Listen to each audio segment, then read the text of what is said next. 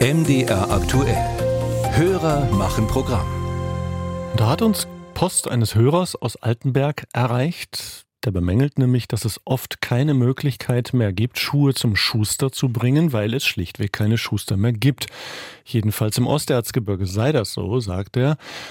Und dort wie andernorts hat auch dieses alte Handwerk Nachwuchssorgen, wie unsere Reporterin Barbara Brähler aus Torgau berichtet. Über mangelnde Kundschaft kann sich Schuhmachermeister Arno Karius wahrlich nicht beschweren. Pro Tag bimmelt bis zu 60 Mal seine Ladentür in der Torgauer Innenstadt.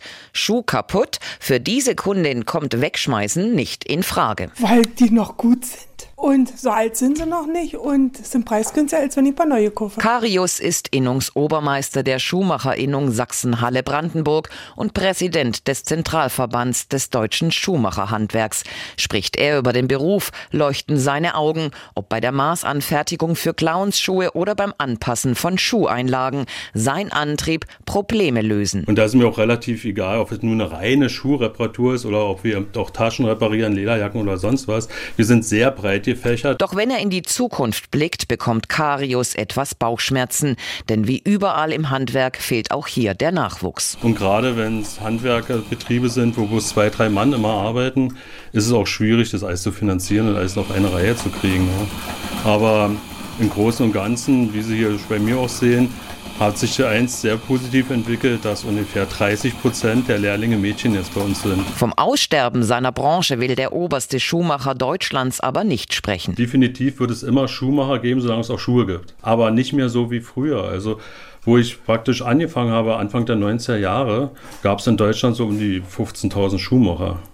Jetzt sind es noch 10 Prozent davon. Die Zahlen für Sachsen sehen nicht besser aus. Gab es 2003 noch 35 Schuhmacherbetriebe im Freistaat, waren es im vergangenen Jahr nur noch 20.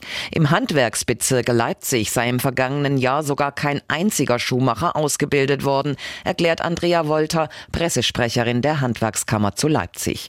Diese Entwicklung könnte sich aber drehen, so Wolter. Stichwort Nachhaltigkeit. Also, dass man nicht sozusagen jede Woche paar neue Schuhe braucht, die dann auch sehr schnell wieder weggeworfen werden, sondern auf Langlebigkeit, auf Nachhaltigkeit setzt.